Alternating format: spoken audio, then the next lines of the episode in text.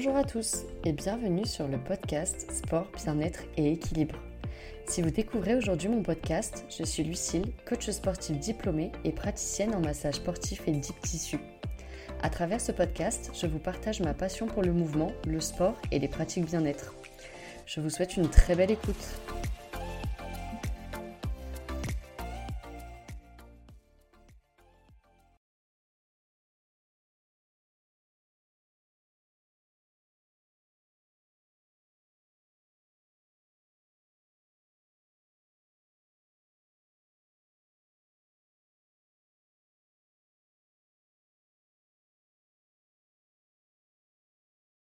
Bonjour à tous, j'espère que vous allez bien.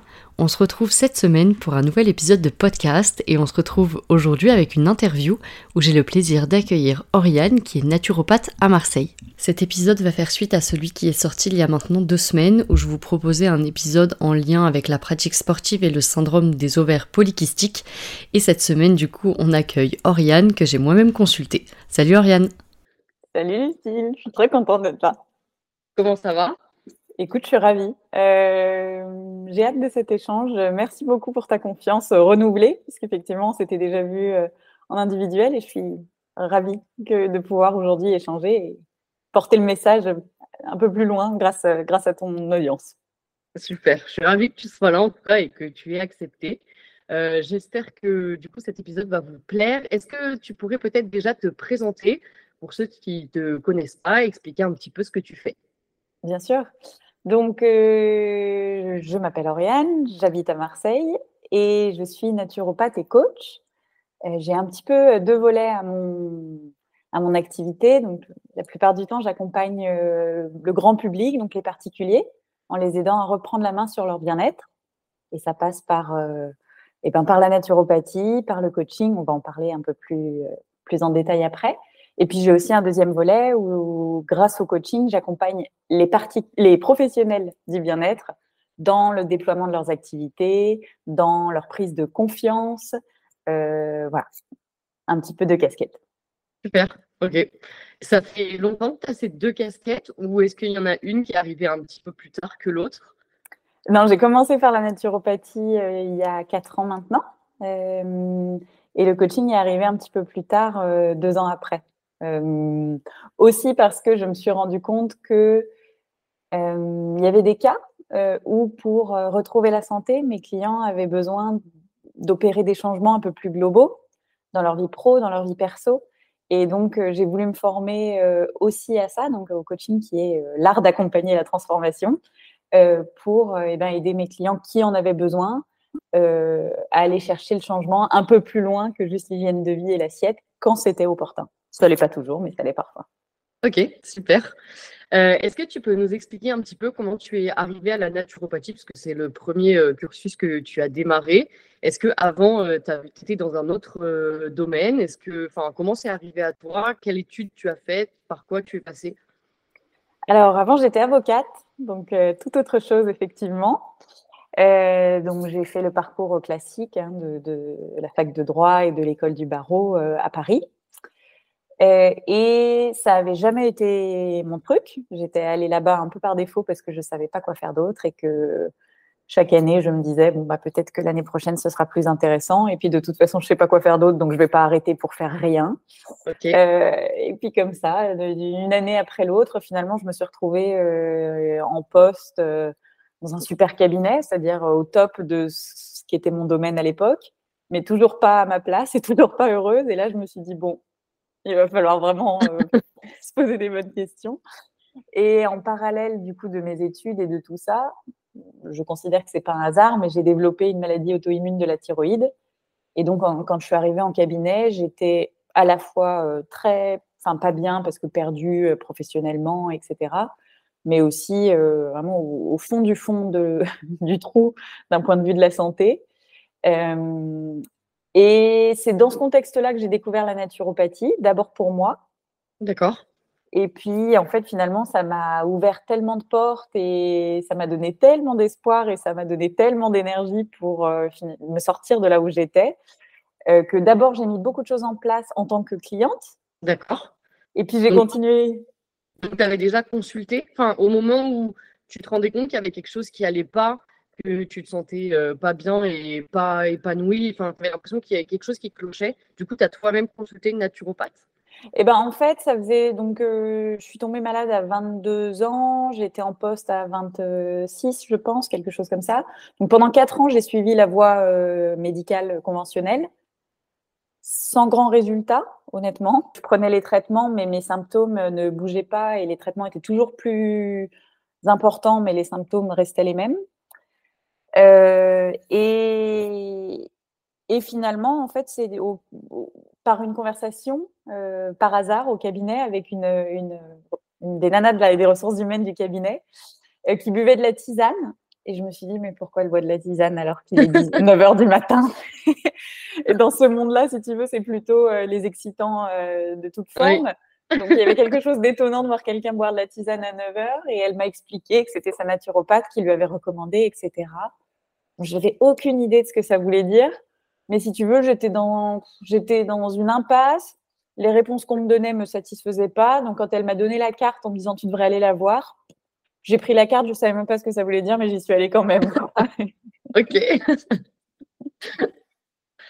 Et puis, du coup, bah voilà, j'ai mis des choses en place grâce à cette naturopathe en tant que cliente. Et puis, ça m'a vraiment intéressée. Donc, euh, petit à petit, tout mon temps libre était consacré à rechercher sur le sujet, à lire, à écouter des trucs, etc. Et puis, euh, et ben deux ans plus tard, euh, j'allais déjà beaucoup mieux et j'étais prête euh, à lâcher le droit pour aller à fond dans cette voie-là. C'est drôle parce que c'est deux cursus vraiment très différents. Enfin, ça n'a strictement rien à voir. Et du coup, là, la question qui me vient, est-ce que tu as eu peur de te lancer euh, dans ce cursus-là? Parce que là, maintenant, c'est un peu démocratisé quand même. On en entend un peu plus parler. Les gens, ils vont peut-être un peu plus volontairement et en se disant un peu moins c'est mystique, il y a un côté un peu euh, trop naturel, un peu étrange. Avant, c'était vraiment considéré comme ça, c'était pas des métiers qui étaient mis en avant. Est-ce que tu as eu peur de te lancer en disant euh, peut-être que c'était pas quelque chose qu'allait prendre? En fait, euh, déjà j'y suis allée un peu par palier, c'est-à-dire que j'ai pas fait tout de suite, j'ai pas arrêté le cabinet et je suis allée en école de naturo. J'ai fait par palier, c'est-à-dire que j'ai arrêté le cabinet et je suis allée bosser en maison de vente aux enchères euh, en étant assistante commissaire-priseur. Donc déjà, c'était un palier en dessous dans le sens où euh, le rythme, ça n'avait plus rien à voir. Je passais de 80 heures à 35. Donc tu vois, c'était un premier palier.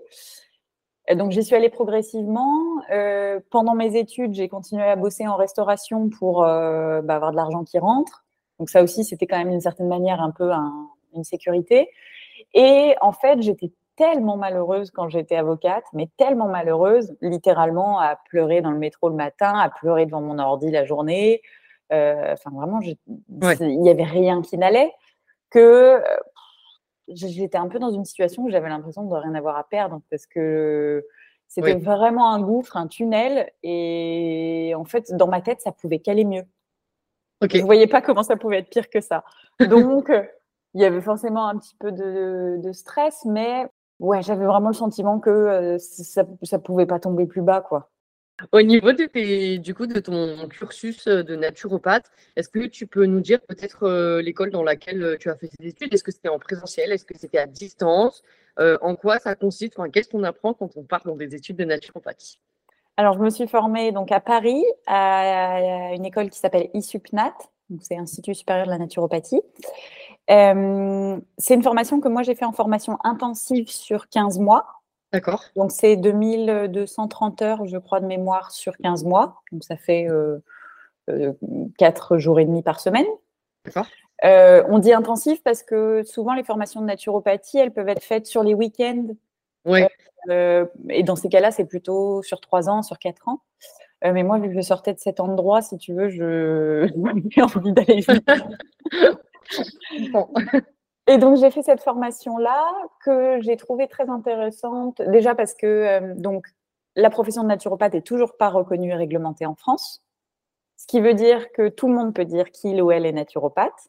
D'accord. Il n'y a, pas de standard, il n'y a pas de grille de, de, de, de formation, etc.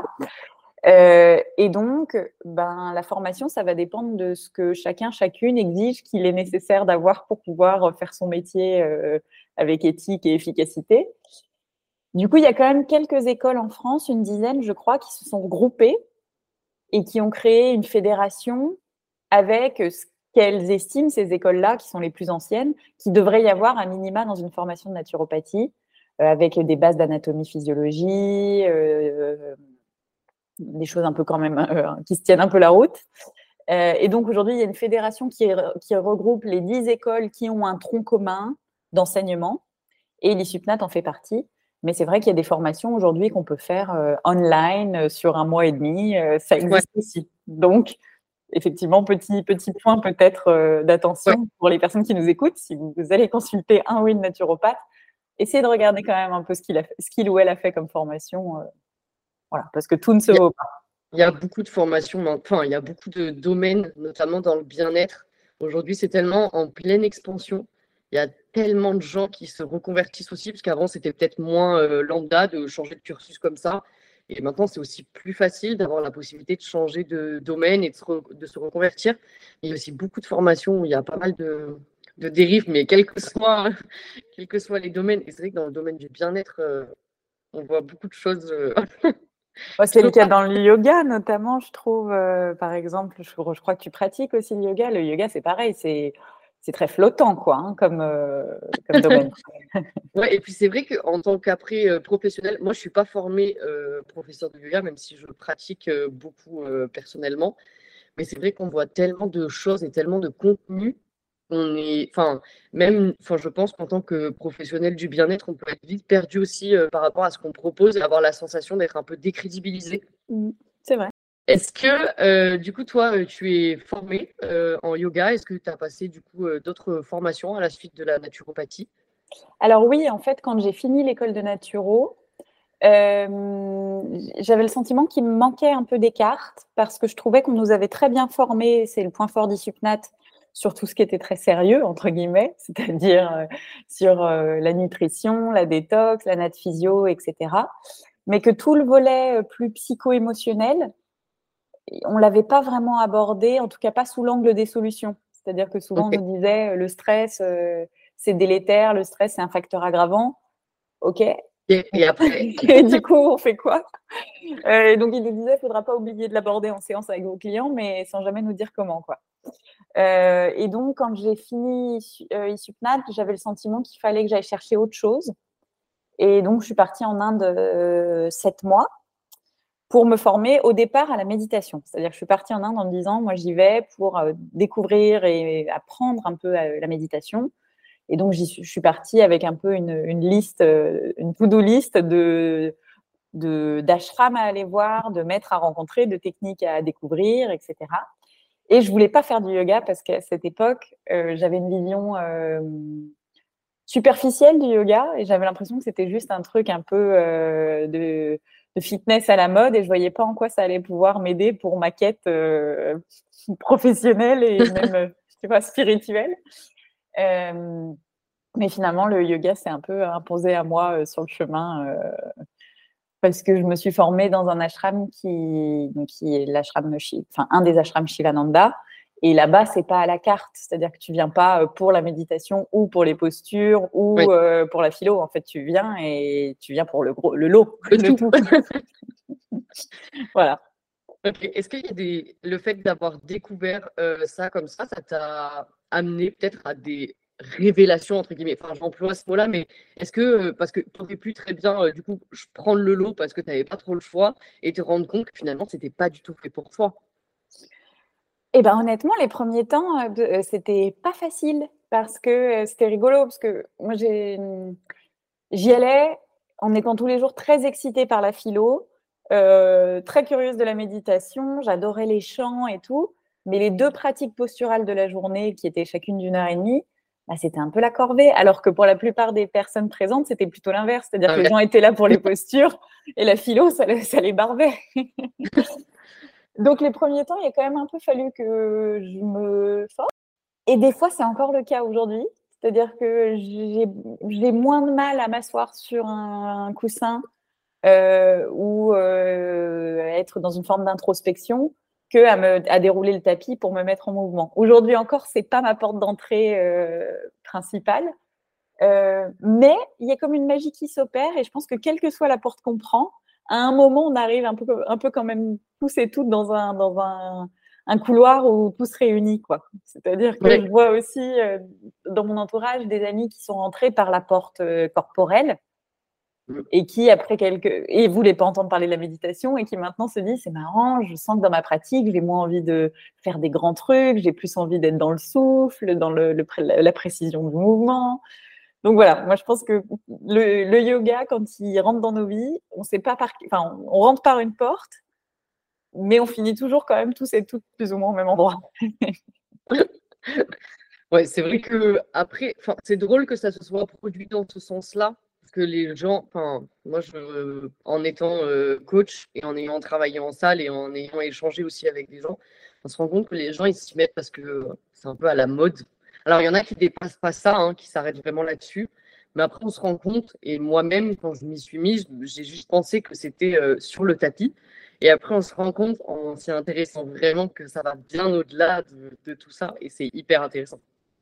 Ah ouais, mais gratitude dans ma vie en tout cas pour le yoga parce que tu vois, moi j'ai attendu 30 ans euh, du coup de me mettre au sport quoi. Et et c'est le yoga qui m'a aidé à me mettre au sport parce que euh, bah, parce que voilà, mais en fait il, est arrivé dans ma vie, j'ai pas eu trop de choix, il m'a embarqué et puis après il y a comme un truc qui s'est mis en place et voilà, maintenant, je, maintenant, il y a du sport dans ma vie grâce à la naturopathie, parce que je me suis rendu compte que c'était important, mais aussi parce que le yoga a ouvert euh, quelque chose en moi, tu vois, vis-à-vis du mouvement. Donc, euh, Est-ce que, euh, pour revenir un petit peu à la naturopathie, est-ce que tu peux expliquer un petit peu ce que c'est, en quoi ça consiste, quelles personnes tu peux accompagner, enfin, qui ça peut toucher?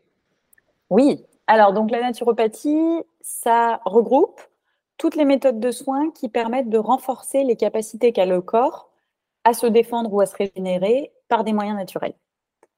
Donc, en naturopathie, on va prendre en compte l'individu de manière holistique, donc d'un point de vue physique, d'un point de vue mental, émotionnel, son environnement aussi, et on va mener l'enquête pour corriger euh, durablement les causes, qu'elles soient biologiques et ou psychologiques, du déséquilibre qui est à la source des mots pour lesquels la personne vient nous voir.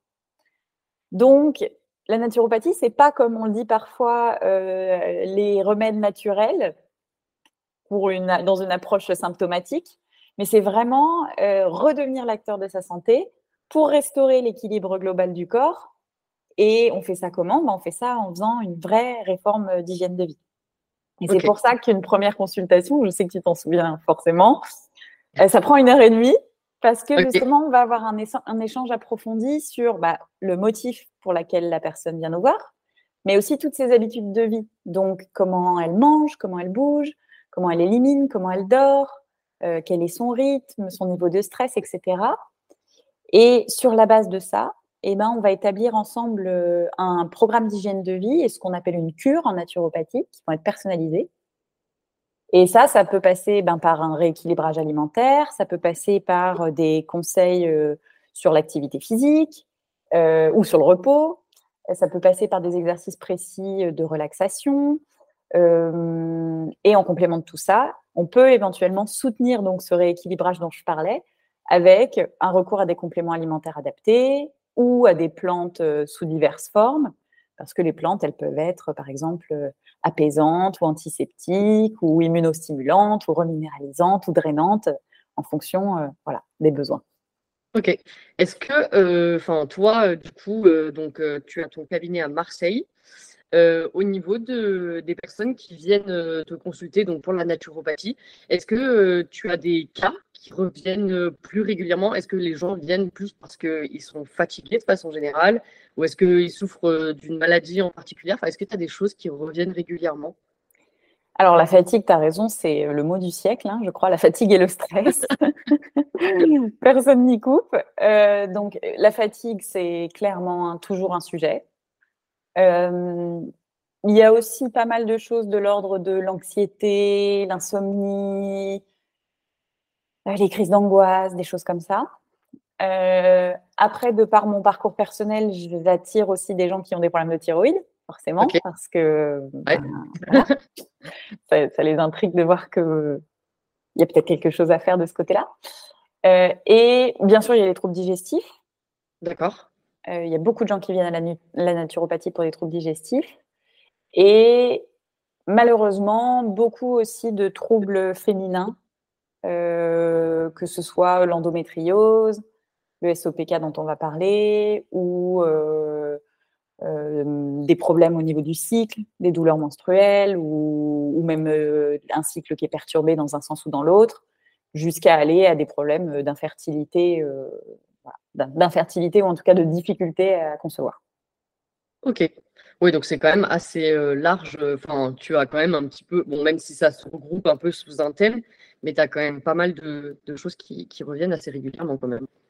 Bah, disons que je crois qu'il y a des mots de. Chaque époque a un peu ses mots et ses mots MAUX. Et ceux de notre époque, c'est un peu cela, je pense.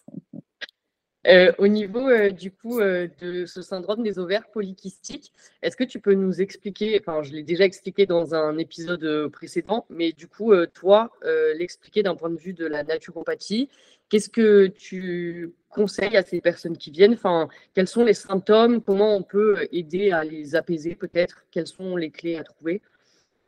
Ouais, alors je vais peut-être rappeler effectivement dans les grandes lignes qu'est-ce que c'est que le SOPK pour les personnes qui peut-être découvrent. Euh, donc, SOPK, c'est syndrome des ovaires polykystiques. Donc, on parle de syndrome et pas de pathologie ou de maladie parce qu'en fait, c'est un ensemble de plusieurs symptômes qui, quand ils sont réunis, permettent de poser le diagnostic. Diagnostic qui est posé par euh, le médecin ou le gynécologue, hein, pas par le naturopathe. Euh, et donc, pour diagnostiquer le SOPK, le médecin ou gynécologue va chercher, donc je disais, la réunion de plusieurs euh, critères. Il en faut deux au moins sur les trois que je vais citer. Le premier critère, donc, c'est une hyperandrogénie, c'est-à-dire un excès d'hormones mâles. On a tous et toutes des hormones mâles et des hormones femelles, c'est normal. mais dans le SOPK, on observe qu'il y a euh, bah un excès d'hormones euh, androgènes qu'on peut déterminer via une prise de sang ou qu'on peut aussi euh, supposer via des signes cliniques qui peuvent être par exemple une pilosité excessive, notamment par exemple au niveau entre le nombril et le pubis ou au niveau des mamelons, des choses comme ça. de l'acné souvent localisée au niveau des mâchoires. Ça peut être aussi une, chute de cheveux excessive un petit peu au niveau des tempes. Donc ça, c'est pour l'hyperandrogénie. Le deuxième critère du SOPK, c'est des troubles menstruels ou des troubles de l'ovulation. Donc ça peut être une aménorrhée, donc une absence de règles, euh, une oligoménorrhée, donc euh, par exemple un, flux très très faible, ou des cycles qui sont irréguliers ou qui sont très longs, ou des cycles dont on réalise qu'ils sont euh, anovulatoires, donc il n'y a pas d'ovulation. Ça, c'est le deuxième critère. Et donc, le troisième critère, c'est ce fameux aspect polykystique des ovaires. Donc ça, on le voit à l'échographie. Le nom, il est trompeur parce qu'on dit ovaire polykystique, euh, alors qu'en réalité, il ne s'agit pas de kystes, il s'agit des follicules qui se développent au cours des cycles, naturellement, mais qui ne vont pas parvenir à maturité, qui ne vont pas parvenir à se transformer en un ovule, qui, en un ovule ou une ovule, je trouve un doute. Un ovule, hein d'accord. Ils ne vont pas réussir à se transformer en un ovule qui va être libéré à l'ovulation. Et donc, eh ben, ils vont rester comme ça, euh, comme une petite poche qui va se remplir de liquide et qui va s'accumuler dans les ovaires et donner à l'échographie cet aspect polykystique, mais qui n'a rien d'un. Donc ça, c'est les trois critères. Je disais, pour poser le diagnostic, le médecin va chercher deux de ces trois critères. Et dans les symptômes qu'on peut avoir, ben, j'ai parlé déjà de symptômes de par les critères, mais il peut y avoir aussi euh, parfois des douleurs pelviennes, des difficultés à perdre du poids, une prise de poids et une difficulté à en perdre. Il peut y avoir des bouleversements hormonaux aussi, parce qu'il y a euh, des bouleversements, je voulais dire émotionnels, à cause justement de ce déséquilibre hormonal. Voilà à peu près pour, euh, pour le tableau. Alors, qu'est-ce qui du coup cause cet excès d'hormones mâles? C'est difficile de mettre le doigt sur un, truc en particulier parce que c'est quelque chose qui est très multifactoriel. Il y a plusieurs causes qui sont suspectées. Souvent, on n'en a pas qu'une, on en a plusieurs. Ça peut être euh, post-pilule. Si on a pris la pilule pendant très longtemps et que les hormones se remettent à travailler après avoir été mises sous cloche, eh ben, il peut falloir un peu de temps avant que le corps retrouve son équilibre. Souvent, il y a un, lien avec la consommation de sucre et une résistance à l'insuline. Parce que, en fait, quand on consomme du sucre, on va avoir notre glucose sanguin qui s'élève, donc le taux de sucre dans le sang qui s'élève. On va produire de l'insuline, qui est l'hormone qui, pour faire baisser le taux de sucre sanguin, fait rentrer le sucre dans les cellules, d'où la prise de poids. Mais le problème, c'est que cette insuline, quand elle est sécrétée, elle, elle stimule la production d'hormones sexuelles par les ovaires et du coup la production d'hormones mâles. Donc ça, c'est une deuxième cause possible. Il y a aussi une cause qui peut être plus inflammatoire si on a par exemple une flore intestinale qui a été perturbée ou si on a des carences nutritionnelles, si on a des intolérances alimentaires ou si on a été euh, très exposé à des toxines. Dans ces cas-là, on a nos hormones qui sont présentes, mais les récepteurs hormonaux ont du mal à les détecter et donc les messages se font pas comme il faudrait. Et le dernier, la dernière cause, c'est plutôt euh, finalement ce qu'on appelle parfois un épuisement surrénalien, c'est-à-dire que s'il y a eu un, un, traumatisme ou un stress chronique ou des stress répétés, on peut avoir un excès de cortisol, donc l'hormone du stress, qui eh bien, vient stimuler la production des hormones mâles, parce qu'effectivement, si le corps se sent en stress, c'est qu'il estime qu'il y a un danger, et donc s'il estime qu'il y a un danger, il va produire les hormones qui sont les plus à même de l'aider à se défendre ou euh, à fuir. Et c'est effectivement plutôt nos hormones masculines. Ok. Euh, juste du coup, pour faire un récap, euh, toutes ces petites infos, je les ai données dans l'épisode précédent. Donc, si vraiment vous avez envie d'aller tout dans le détail, vous pouvez aller écouter l'épisode précédent. Et j'ai aussi mis le lien, je le remettrai sous l'épisode actuel, d'une association euh, où vous avez aussi beaucoup d'informations euh, sur euh, bah, ce syndrome des ovaires polykystiques et vous pouvez prendre peut-être le temps de lire et d'avoir peut-être aussi d'autres explications si jamais c'est un sujet qui vous intéresse. Parce qu'il y a vraiment beaucoup d'infos sur ce syndrome et c'est des fois un peu compliqué de tout assimiler quand on l'entend sur un podcast, mais du coup, il y a pas mal d'assauts aussi qui bossent et qui font en sorte de faire connaître ce, syndrome et de donner aussi d'autres clés qu'on n'a peut-être pas données sur cet épisode. Enfin, il n'y a pas que ça, il faut rester ouvert aussi. Mais euh, ouais, c'est quand même, enfin, le corps humain est quand même vachement bien fait. quoi. J'en profite du coup euh, de, ce que tu viens de dire là pour dire qu'il y a un livre que moi je trouve fabuleux, euh, qui est le livre de Anna Livage. Je ne sais plus le titre exactement, c'est quelque chose du type réguler le SOPK de, façon naturelle ou quelque chose comme ça. Euh, donc SOPK, Anna Livage, vous trouverez le livre. Euh, c'est une amie à moi qui le euh, J'essaierai de le mettre en description. Je le chercherai de mon côté et comme ça, au moins, les gens pourront être redirigés direct. Génial. Tu peux le redonner, mais. ce sera ce sera une bible de ce que on va évoquer ensemble aujourd'hui, parce que c'est finalement comment aborder le SOPK grâce à la naturopathie. Euh, mais c'est un bouquin qui est très très complet. Euh, et donc, si aujourd'hui notre échange vous donne envie de creuser, ça peut être euh, une manière de creuser en autonomie. Ouais. super. Du coup, j'imagine que les, les, femmes qui viennent te voir, en peut-être en suspectant soit ce syndrome, soit en l'ayant eu officiellement et qui y a un médecin qui contrôle tout ça, je suppose que c'est des femmes qui sont quand même assez jeunes dans l'ensemble. Ouais. Souvent, c'est la, trentaine.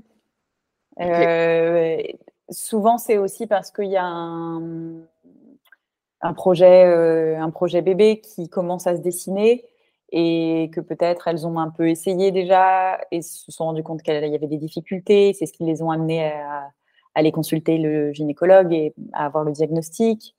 Euh, donc oui, effectivement, c'est plutôt la trentaine. Et de toute façon, c'est 20% des femmes en âge de procréer aujourd'hui en Occident. Donc statistiquement, ça fait quand même une part importante. Oui, c'est clair. Au niveau de l'accompagnement, du coup, que tu vas proposer, tu abordes les choses, dans, ce cas-là, vraiment typiquement, tu commences par voir déjà euh, quelle première base peut-être pour établir euh, vraiment ce qui se passe euh, Enfin, comment tu accompagnes les personnes qui souffrent de ce syndrome-là?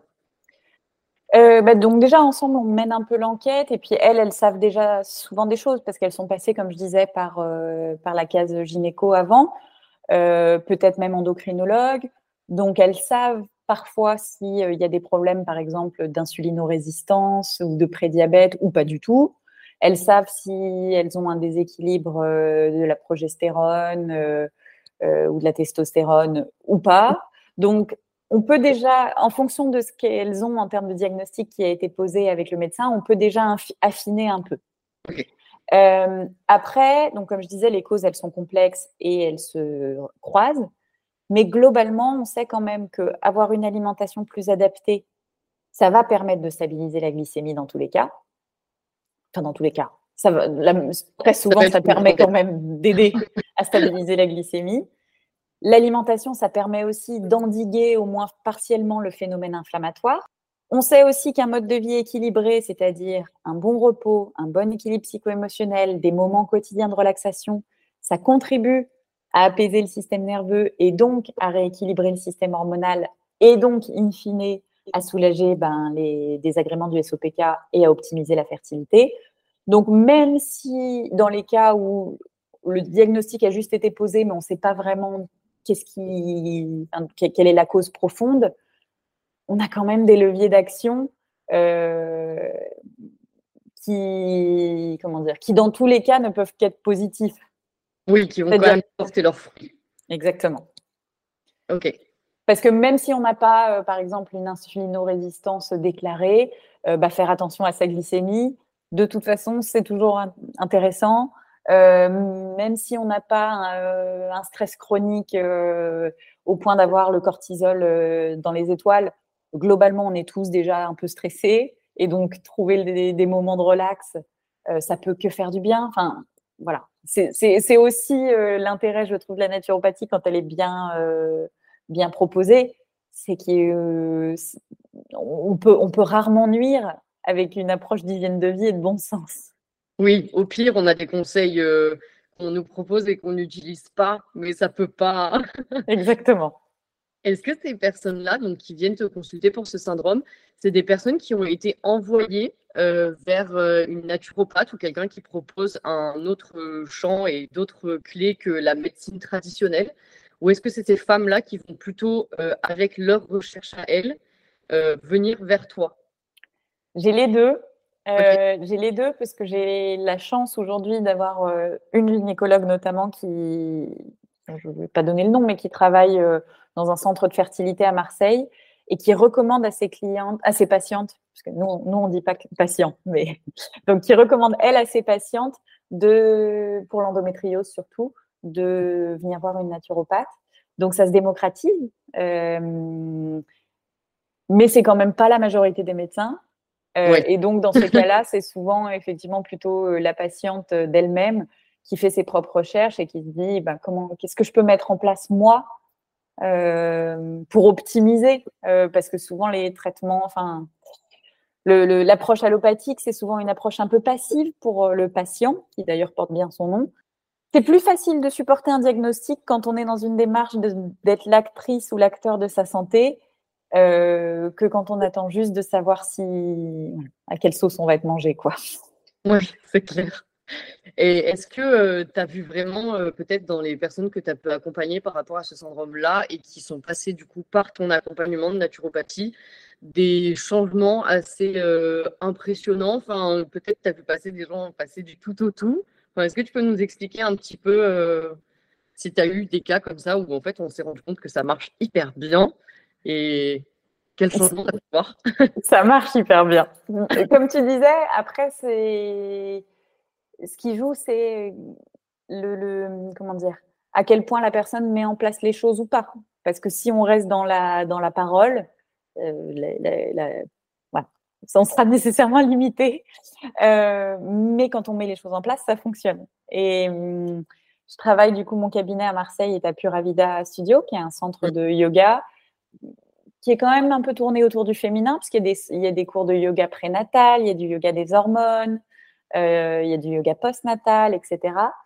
Euh, et, on a un petit tableau à l'entrée du studio avec tous les bébés du studio, euh, bébés qui sont nés ni grâce au yoga, à la naturopathie ou à la psychologie qui est proposée par, une autre praticienne, mais mais je pense par un facteur de tout ça.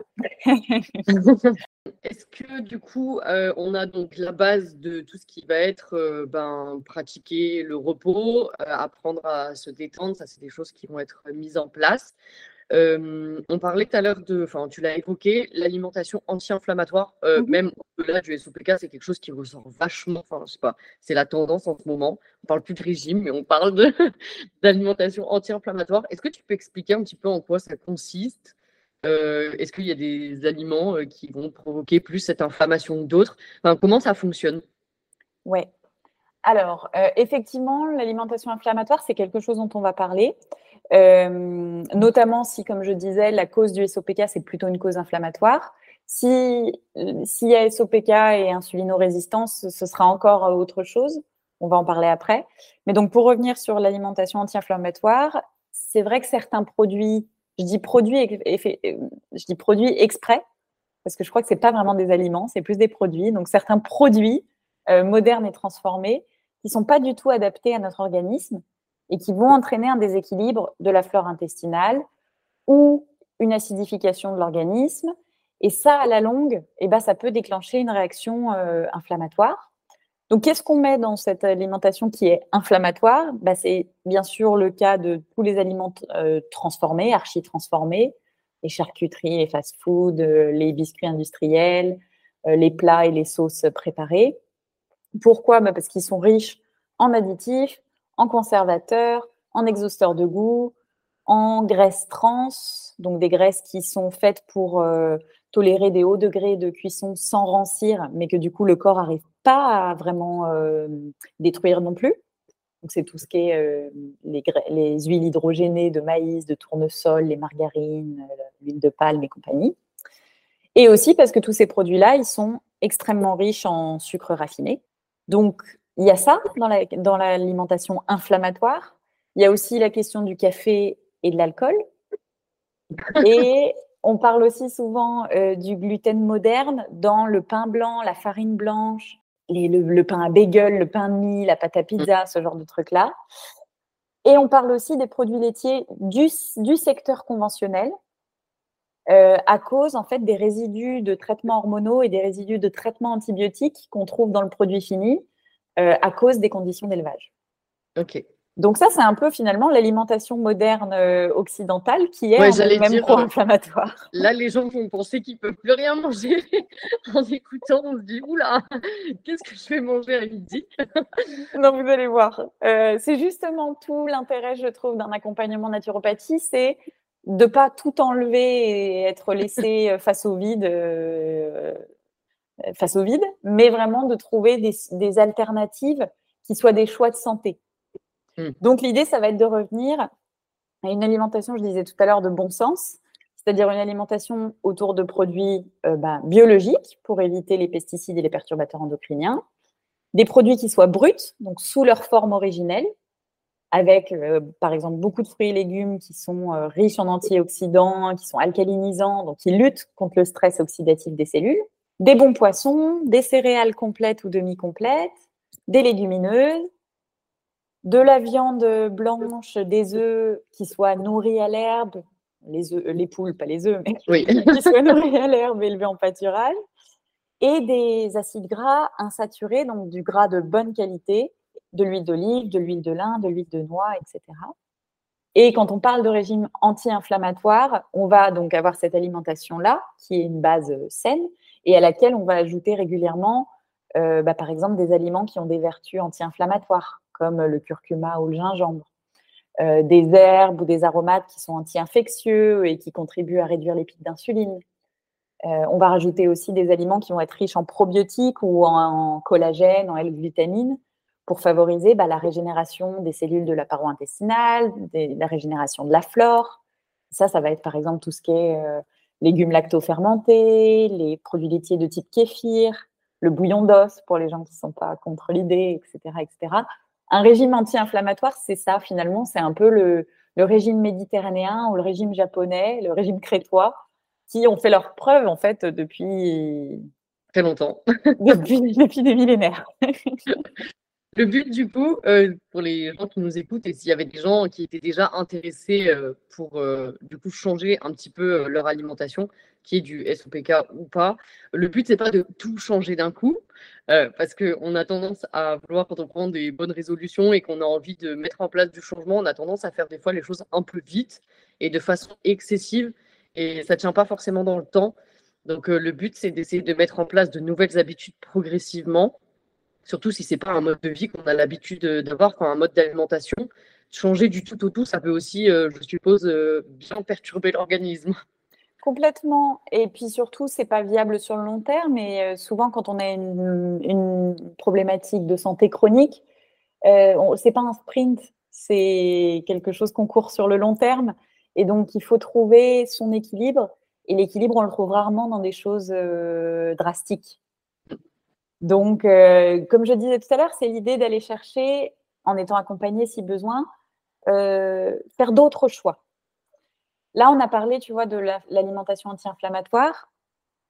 Souvent, on, parle aussi du rôle de l'alimentation, donc je disais, pour lutter contre la résistance à, l'insuline et le diabète.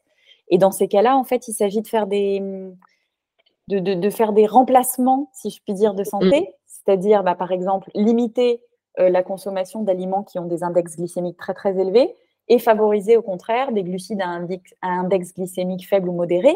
Donc c'est bah, plutôt que de prendre les pâtes euh, blanches, je vais prendre les pâtes complètes.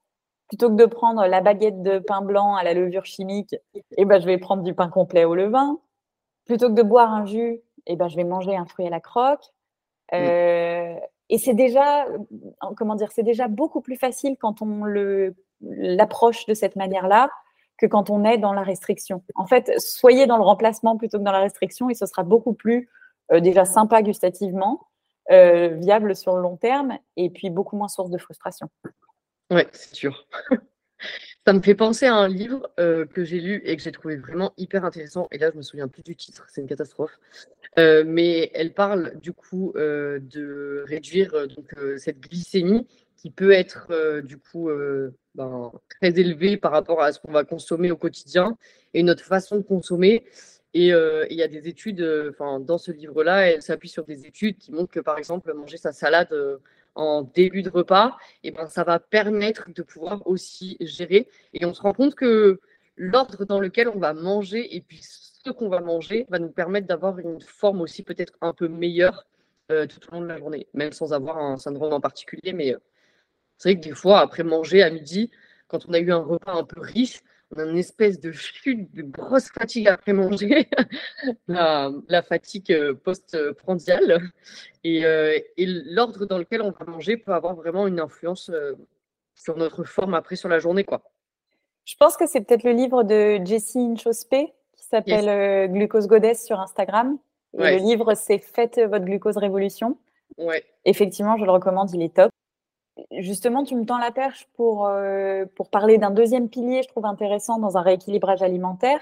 C'est aussi de rééquilibrer nos assiettes pour diminuer la charge glycémique du repas en ajoutant, non pas en enlevant, mais en ajoutant des fibres, en ajoutant des protéines, en ajoutant du bon gras et en remettant le glucide à sa juste place d'accompagnement et non pas de fondation du repas. C'est-à-dire que on fait pas une assiette de pâtes avec une petite feuille d'épinard en déco, on on fait la moitié, euh, par exemple, de crudité et d'épinards cuits, une portion de, d'œufs ou de protéines euh, végétales ou animales, comme vous voulez, et puis à côté, une portion de riz complet euh, ou de pâtes complètes. Donc, c'est cette idée de, remettre les choses à leur juste place. Et justement, Jessine Chospé, dont tu parles, a cette expression que j'aime bien, qui est d'habiller nos glucides. Et dans son livre, on trouve, comme tu le disais, des graphiques qui sont hyper intéressants qui montre la courbe de notre glycémie selon qu'on mange, par exemple, une tranche de pain seul ou une tranche de pain avec du beurre de cacahuète dessus, c'est-à-dire bah, des protéines et du gras. Selon qu'on mange un bol de riz seul ou un bol de riz avec un avocat. Et c'est absolument fascinant parce qu'en fait, ça montre bien que ce n'est pas une question de ne plus manger euh, ou de manger moins, mais c'est vraiment une question de manger mieux. Oui, et puis de peut-être aussi euh, manger euh, différemment Enfin, moi, c'était pas une question, par exemple, que je m'étais posée, mais quand ce livre est sorti, j'en ai entendu parler, et c'est vraiment quelque chose qui m'a intéressée parce que forcément, la nutrition, elle est liée au sport et les gens, ils se posent aussi des questions, et je trouvais ça hyper intéressant de le lire. Et quand je l'ai lu, moi-même, il y avait des informations dont je connaissais pas du tout l'existence. Et je me suis dit, OK, c'est écrit dans le livre, mais je vais essayer de me l'appliquer, voir si vraiment moi, je sens une différence. Et j'étais aussi dans une période où j'étais fatiguée. Et le fait d'avoir euh, changé l'ordre dans lequel je mangeais, parce que j'avais tendance à manger ma salade à la fin. Pourquoi? C'est parce que c'est ce que je préfère. Donc, du coup, je le gardais toujours pour la fin. Mais le fait de l'avoir inversé, ben, en effet, j'ai senti une différence. J'ai essayé de le faire euh, sur vraiment le long terme, pas juste le faire sur une semaine.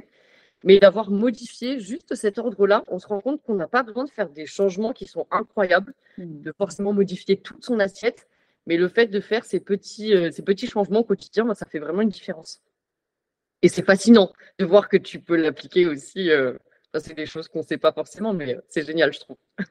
et justement, faites vos expériences, c'est-à-dire ne prenez pas pour argent comptant ce que vous lisez dans un bouquin ou sur Internet, ou même ce que vous dit euh, un naturopathe ou un praticien de santé naturelle. Faites le test et vous verrez sur vous-même. C'est la meilleure, enfin voilà, la méthode empirique, c'est celle que je préconise. Essayez, jugez par vous-même et c'est aussi ce qui donne la motivation de continuer, c'est quand on voit que ça marche. Oui, c'est clair. Et puis on peut se rendre compte qu'il y a peut-être certaines méthodes aussi, ou certaines choses qu'on va amener dans son quotidien qui vont pas forcément avoir tant d'effet, alors qu'on a l'impression que ça marche sur tout le monde. Et on va trouver ce petit truc que peut-être il y a moins de personnes qui le mettent en place, mais qui fonctionne pour nous. Et je trouve ça aussi super chouette. Euh, ça permet aussi d'apprendre à se connaître et de savoir comment on fonctionne, parce que des fois on, on fonctionne par automatisme, on se dit, oh tiens, un tel a essayé ça, je vais le faire. Et finalement, on se rend compte que ça ne marche pas, mais peut-être qu'on a une façon de fonctionner qui est un peu différente aussi. Complètement. ouais, je trouve ça trop chouette. Euh, pour revenir à la naturopathie et au syndrome des ovaires polykystiques, est-ce que tu as tendance à proposer euh, des compléments alimentaires? Ou euh, consommer peut-être des plantes, comme on l'a évoqué tout à l'heure Et quel type de plantes ou quel type de compléments tu vas avoir tendance, enfin, qu'est-ce que tu proposes? Alors, c'est une très bonne question. Souvent, en, consultation, moi, je dis que les compléments et les plantes, c'est des béquilles sur lesquelles on peut s'appuyer dans un processus de rééquilibrage, euh, mais qu'il n'y a évidemment pas de plantes ou de compléments magiques. Euh, donc, normalement, je commence toujours quand même par essayer de faire en sorte qu'on allait chercher ces nutriments-là dans l'alimentation pour commencer. Pour revenir au SOPK, ça peut être par exemple penser à la consommation de zinc, parce que le zinc, il a des propriétés qui sont euh, anti-androgéniques donc qui vont calmer le terrain euh, euh, d'hormones mâles. Et ça, donc, on en trouve du zinc dans les huîtres, dans les fruits de mer comme le, crabe, les langoustes, les palourdes, etc., mais aussi dans le foie de veau, les shiitakes, les légumineuses. souvent, en consultation, je parle aussi des oméga 3. On en a parlé tout à l'heure parce qu'ils sont anti-inflammatoires, mais aussi parce que c'est vraiment le bon gras qui est le précurseur de nos hormones. de nos hormones. Donc, intéressant d'ajouter dans nos assiettes euh, du maquereau, des sardines, du foie de morue, mais aussi des huiles végétales de qualité, comme l'huile de, colza, de caméline, etc. Donc, je commence toujours quand même par mettre le focus sur l'alimentation pour aller chercher le zinc, euh, le magnésium, euh, les omégas, la vitamine D. Mais c'est vrai que c'est pas rare de proposer en parallèle une cure sous forme de complément en début d'accompagnement le temps que la personne mette en place ses nouvelles habitudes, et aussi, surtout, si on a des carences qui ont été avérées par des prises de sang. Donc les compléments, voilà, ça va être généralement les mêmes choses que celles que, je que ce que je recommande dans l'assiette, mais en, en, condensé. Et puis pour les plantes, eh ben, ça va être euh, évidemment au cas par cas, et puis en fonction des besoins de chacune. Euh, on n'a pas forcément tous les mêmes besoins, mais souvent on parle pour le SOPK de l'ortie, euh, mmh. qui est intéressante parce donc elle est intéressante en cas d'hyperandrogénie et aussi pour reminéraliser l'organisme et éviter par exemple la chute de cheveux. Si par exemple les symptômes dont la personne souffre, c'est plutôt euh, en lien avec la glycémie, on peut avoir des, des, plantes qui ont des effets hypoglycémiants, comme la cannelle, le fenugrec, euh, le gymnéma, donc ça, ça peut être intéressant. Et puis, il y a aussi des plantes qui vont favoriser euh, la production de la progestérone et donc favoriser un cycle menstruel et un cycle ovarien optimal. Ça, ça va être par exemple le gâtillier, le framboisier, l'alchimie. Mais il y a des contre-indications. La phytothérapie, c'est pas, euh, même si c'est naturel, ça a des effets, donc il faut faire attention. Et il peut y avoir par exemple des contre-indications euh, s'il y a eu des antécédents de maladies hormonodépendantes ou si on a un traitement médicamenteux allopathique à côté, par exemple si on a un traitement pour le diabète ou si on est en parcours PMA, il peut y avoir des interférences. On peut évidemment pas donner de conseils comme ça. ce sera toujours au cas par cas et puis ce sera toujours en étroite collaboration avec le médecin ou le gynéco. Ouais, donc pas forcément consommer, enfin pas, il faut pas faire ces choix-là seul en se disant oh tiens j'ai vu cette info là peut-être que je peux l'essayer parce qu'en vrai c'est peut-être pas la plus optimale et c'est pas parce que c'est des plantes qu'il y a que ça va pas agir et qu'il va pas se passer quelque chose euh, dont on n'aura peut-être pas conscience au départ parce que quand on démarre quelque chose on ne voit pas forcément les effets tout de suite et ça peut aussi après amener à d'autres euh, à d'autres choses sans forcément qu'on le voit arriver quoi. Exactement. C'est les, plantes c'est naturel mais c'est très puissant donc euh, il faut s'en servir à bon escient. Est-ce que, là j'ai une question qui me vient, parce que du coup on va donner quand même des conseils euh, au niveau de l'alimentation, euh, avoir peut-être certaines bases et comprendre un petit peu comment on fonctionne. Et du coup ça me fait penser un peu à la diététique. Est-ce que, euh, est-ce que tu peux rappeler la différence vraiment entre la diététicienne ou le diététicien et la naturopathe est-ce que euh, tu as le droit d'établir, par exemple, des plans nutritionnels? Ça peut être une question et peut-être aussi euh, pour les personnes qui vont consulter, rester ouvert et faire attention parce que peut-être qu'il y a des fois, sans forcément vouloir euh, nuire à la personne, mais en voulant peut-être donner trop de conseils, on va avoir tendance à établir peut-être quelque chose d'un peu carré, comme pourrait le faire mmh. la diététicienne. Est-ce qu'il y a des choses que vous n'avez pas le droit de faire? Alors, j'espère, donc déjà avant de répondre, j'espère que ma réponse rendra hommage au métier de diététicien, diététicienne que je connais nécessairement moins bien que le mien. Donc euh, voilà, si j'oublie des choses, c'est pas que je minimise votre métier, c'est que forcément je le connais, je le connais moins bien que le mien. Mais je dirais donc pour commencer que la diététique, c'est une profession de santé réglementée qui accompagne principalement donc les difficultés liées à l'alimentation, aux besoins nutritionnels et les pathologies associées donc prise et perte de poids, troubles du comportement alimentaire, diabète, cholestérol, etc. Avec effectivement, comme tu le disais, la prescription d'un régime personnalisé. La naturopathie, c'est donc une pratique non encore réglementée qui vise à retrouver un bien-être global. Donc, comme on disait tout à l'heure, on peut venir à un naturopathe pour des problèmes de poids ou des troubles métaboliques ou un déséquilibre hormonal, mais on peut venir aussi euh, pour euh, des problèmes de peau, pour des migraines, euh, pour des douleurs articulaires, et le naturopathe, il va souvent aborder l'alimentation, mais on le fait dans l'objectif de favoriser un bon niveau d'énergie. Donc, on va chercher est-ce qu'il y a tous les nutriments dont le corps a besoin pour fonctionner de manière optimale? Euh, Comment est-ce qu'on peut avoir tous ces nutriments sans surcharger l'organisme? Et donc, l'alimentation, on l'abordera, mais ce sera que l'un des volets de l'approche proposée qui va intégrer sûrement d'autres aspects de votre quotidien. Euh, le sommeil, euh, la, gestion du stress, le sport. Et comme je disais, en plus, il peut y avoir cette cure, donc avec euh, les plantes, les compléments. Je ne sais pas si ça répond à la question des différences. Après, je pense que dans les deux cas, ça peut être quand même très intéressant d'avoir ces deux professionnels-là, parce que ça peut permettre aussi de pouvoir arriver à tempérer les conseils de l'un et les conseils de l'autre, et arriver à justement trouver ce juste milieu qui peut aussi euh, peut-être bien correspondre à ce moment-là. Après, euh, au niveau de la prise en charge, c'est quand même un petit peu différent parce que du coup, vous établissez pas de. Enfin, la personne, elle va pas ressortir de chez vous en ayant un plan alimentaire, savoir comment, combien de grammes de protéines elle doit avoir, combien de grammes de glucides mais on est plus dans quelque chose d'holistique, euh, même si euh, bon, j'espère que la diététicienne va aussi prendre en charge tout ce qui est sommeil, bien-être, stress, parce que ça fait aussi partie de l'individu. Et que si on ne prend pas en charge, enfin, on prend pas en compte le mode de vie, on peut aussi passer à côté de pas mal de choses. Complètement. Complètement. Mais c'est vrai qu'effectivement, moi, parfois, j'ai des personnes qui arrivent chez moi après avoir vu souvent des diététiciens ou des diététiciennes depuis des années et qui, qui sont perdus quand, quand je leur dis euh, bah, vous imaginez votre assiette et puis là, on va imaginer que du coup, il y a la moitié pour les légumes, si possible crus et cuits, et puis un quart pour les protéines, un quart pour les glucides, et qui me disent, mais du coup, combien de grammes de glucides? Et je leur dis, mais ça va dépendre de votre sensation de satiété, ça va dépendre de votre activité physique, de ce jour-là, etc. Et les gens ne sont pas habitués à ce qu'on les hum, ré en puissance en les invitant à sonder euh, eux-mêmes euh, leurs sensations, être en fait leur propre autorité.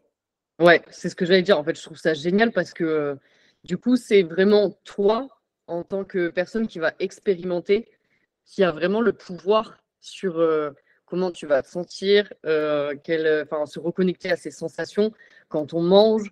Euh, et peut-être que c'est, enfin moi je sais que je bosse aussi avec une diététicienne avec qui j'avais fait un épisode au tout début que j'avais lancé la chaîne de podcast et qui est vraiment sensible et qui aborde ce genre de choses avec, euh, avec ses patientes et, et, qui discute de la satiété, de la sensation de faim, d'apprendre à, à, ressentir au niveau du palais, prendre le temps de mâcher. C'est des choses mmh. qui sont hyper importantes, mais je suppose que tout le monde ne le fait pas forcément. Et on a l'impression que juste parce qu'on a des grammages dans son assiette qu'on a pesé, on est bon. Mais peut-être que ça va aussi au-delà de ça. Et puis souvent, c'est des grilles de lecture qui sont quand même. Euh, euh, qui manquent de personnalisation. Parce que ça va être une grille de lecture en fonction du poids, j'imagine, du, du, du, sexe de la personne, de son poids, de sa taille, mais est-ce que ça prend en compte euh, Voilà. Moi, je me méfie des choses qui sont un petit peu trop, euh, trop généralistes. Euh, je pense qu'effectivement, la, bonne réponse, elle est nécessairement très individualisée. Oui, je pense aussi. Est-ce que tu peux nous dire si la naturopathie est remboursée par les mutuelles, s'il y a des gens qui sont intéressés peut-être pour faire une consultation? Par certaines. C'est pour ça que je disais tout à l'heure, ça se démocratise un peu. Euh, il y a des mutuelles qui ont comme ça euh, une, porte ouverte sur les médecines euh, naturelles, alternatives, etc. Souvent, c'est les mêmes qui remboursent aussi l'ostéopathie ou la sophrologie. donc, il y en a certaines. C'est pas la majorité des mutuelles, mais ça avance. Mais ça commence. Au niveau de tes conseils, est-ce que toi, en naturopathe, il y aurait peut-être trois choses que tu conseilles d'avoir un petit peu dans son placard ou dans son frigo, des choses essentielles. Ah, dans son placard ou dans son frigo? Euh, Alors, les oméga 3. Les, oméga 3, parce que je l'ai dit, euh, c'est le bon cholestérol qui va permettre de sécréter les bonnes hormones et qui temporise l'inflammation. Donc, les oméga 3, je le redis, euh, sardines, maquereau, hareng, anchois, foie de morue, euh, huile de lin, huile de colza, huile de caméline, tout ça. Les oléagineux aussi, donc les amandes, les noisettes. Deuxième chose à avoir dans son placard, bah, du coup, des, glucides sous leur forme complète. Donc, euh, riz complet, pain complet, pâtes complètes si on en mange des pâtes, quinoa, sarrasin, millet. Diversifier aussi ses sources de, de, glucides. Aller chercher aussi, pourquoi pas, les pommes de terre, les patates douces, euh, les courges, qui font partie de la catégorie des glucides aussi, diversifier les glucides. Et numéro 3, je dirais euh, un focus sur le magnésium, parce que bah, déjà, la grande majorité d'entre nous euh, en sont carencés, et qu'on sait aussi que ça joue un rôle bah, sur notre sommeil, ça, joue un rôle sur nos contractions musculaires, sur la résistance au stress, et donc, euh, petit focus sur le magnésium qu'on va trouver euh, notamment dans les oléagineux, j'en parlais tout à l'heure. On le trouve dans euh, les graines de courge, dans les légumineuses. Et il a aussi pour propriété d'améliorer l'affinité des récepteurs à l'insuline. Donc, voilà, raison de plus pour avoir tout ça dans vos placards. Est-ce que tu aurais peut-être euh, trois conseils pour les personnes qui souffrent du syndrome des ovaires polykystiques, que ce soit des conseils d'un point de vue euh, naturopathe ou des conseils par rapport à ce que toi tu vois dans tes consultations et ce qui revient très souvent, peut-être des habitudes euh, qui peuvent vraiment aider et faire une différence? Alors, merci pour cette question-là. Je vais ouvrir un peu le sujet en disant qu'effectivement, l'alimentation, c'est essentiel. On l'a dit euh, ensemble pendant tout cet échange. Et en même temps, elle ne fait pas tout. Mm. Donc, je recommanderais, et je sais que tu vas me rejoindre, de ne pas négliger, par exemple, l'importance d'une activité physique régulière, parce que le sport, c'est magique euh, pour le SOPK et pour d'autres choses, mais dans le cas du SOPK, le sport, ça va permettre de réguler la glycémie, euh, de réduire les douleurs avec la sécrétion d'endorphines, d'éliminer les tensions mentales et de mieux dormir, de détoxifier l'organisme s'il y a eu des perturbateurs endocriniens ou des traitements hormonaux. Quand on sollicite nos muscles, euh, pour parler de la glycémie notamment, si on sollicite nos muscles dans les 70 minutes après le repas, on va lisser notre courbe glycémique. Euh, là aussi, il y a des études euh, qui montrent que si on fait 20 minutes de marche après le repas, ça fait baisser le pic de glucose chez des personnes qui souffrent même de diabète de type 2 mm. de près de 30%. Et c'est la même chose si on fait 10 minutes de muscu, euh, mais juste en faisant des squats à la maison ou des jumping jacks ou, des burpees. Voilà, il n'y a pas besoin de faire un truc de dingue. 10 euh, minutes de muscu ou 20 minutes de marche après le repas, ça diminue les pics, mais ça diminue aussi la taille des pics au cours des 24 heures suivantes de près de 35%, je crois, de mémoire. Donc, je ne parle pas nécessairement, une fois de plus, de faire des choses de grande intensité ou des sports de mm. gros impact qui, à l'excès, peuvent même contribuer à augmenter nos taux de, testostérone, mais juste de lutter contre la sédentarité en s'assurant tous les jours de faire bouger le corps, en étant une fois de plus à l'écoute de ses sensations et avec douceur. Ouais, je te rejoins vraiment là-dessus euh, et j'ai insisté euh, vraiment sur l'importance de pratiquer une activité sportive, qu'on souffre d'un syndrome, d'une maladie ou qu'on soit en bonne santé pour l'instant, euh, parce que vraiment c'est primordial de pouvoir bouger pour, pour être en forme, pour pouvoir bien vieillir aussi, limiter l'apparition de l'arthrose, euh, tout ce qui va être euh, bah, perte de masse musculaire aussi, parce que à partir d'un certain âge, ça commence à chuter. On ne peut pas faire autrement, mais on peut essayer de limiter un petit peu la casse et, euh, et de maintenir une santé qui soit opérationnelle pour continuer de faire tout ce qu'on a envie de faire et tout ce qu'on aime faire au quotidien. Pour terminer, est-ce que tu as peut-être des livres qui t'ont vraiment parlé, des choses qui ont été un peu révélations pour toi, des choses qui t'ont vraiment intéressé, ou peut-être des personnes que tu suis sur Instagram ou dans ta vie quotidienne qui ont des professions particulières et qui t'inspirent au quotidien et que tu voudrais partager avec nous? Alors, ben, on a parlé de deux livres intéressants, toutes les deux aujourd'hui. Donc, on a parlé de Glucose Révolution de Jessie Inchospé et du livre de Anna Livage sur les SOPK. Euh, J'avais adoré, euh, sur un sujet qui est complètement différent, mais le livre Anti-cancer du docteur David Servan-Schreiber. Ok. Pareil, comme ce que tu disais sur le sport à l'instant, il n'y a pas besoin d'attendre d'avoir un cancer pour lire Anti-cancer de David Servan-Schreiber. Euh, et en fait, il parle de beaucoup de choses, enfin, d'une alimentation et d'une hygiène de vie euh, anti-inflammatoire, euh, qui du coup fait ses preuves sur le cancer, mais sur d'autres maladies inflammatoires chroniques aussi. Donc, une Bible. Et... dans les personnes qui m'inspirent, euh, je suis très inspirée par euh, Anne-Claire Méret, qui est une amie et mentor depuis plusieurs années, euh, qui est une ancienne naturopathe, qui a écrit notamment La naturopathie pour les nuls, et qui aujourd'hui est dans le coaching et qui aide les gens tout simplement à, à se créer la vie qu'ils souhaitent. et donc voilà, ce serait elle mon inspiration, je pense, parce qu'elle m'a beaucoup aidée sur mon propre chemin et parce que je trouve que son travail est magnifique. Ok, trop chouette.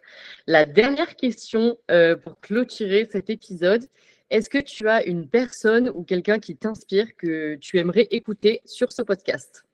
Ah, super question ça. Qui est-ce que j'aimerais écouter sur ce podcast? Euh, Oh là là.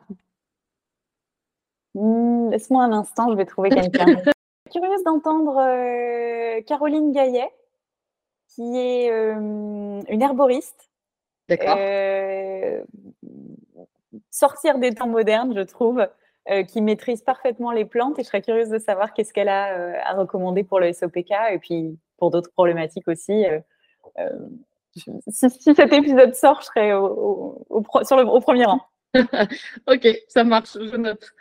On arrive à la fin de cet épisode. Merci beaucoup d'avoir euh, participé et d'avoir accepté cette invitation. J'espère que bah, tu t'es régalé euh, autant que moi j'ai eu euh, plaisir à t'écouter sur tout ce que tu avais à nous partager.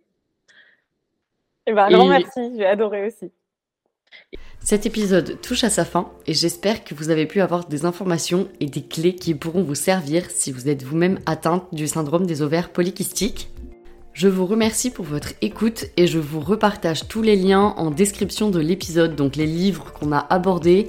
Je vous partage également le lien du Instagram de Oriane si vous souhaitez euh, aller faire un tour sur son profil parce qu'elle propose des choses super et pas que de la naturopathie, donc je vous laisse aller jeter un œil. Si vous voulez également prendre rendez-vous avec elle, je vous partage le lien de son site internet où vous pourrez retrouver toutes les informations dont vous avez besoin. N'hésitez pas à partager cet épisode autour de vous, à nous mentionner dans vos stories si vous le repartagez. Et je vous remercie par avance si vous le faites, puisque c'est le seul moyen de diffuser cet épisode au plus grand nombre et de faire connaître euh, ce podcast. Je vous remercie pour votre écoute. J'espère que l'épisode vous aura plu. Encore une fois, je m'excuse pour la qualité du son qui a malheureusement un petit peu bugué durant l'enregistrement. Je vous souhaite une très belle semaine et je vous dis à dans deux semaines pour un nouvel épisode. Salut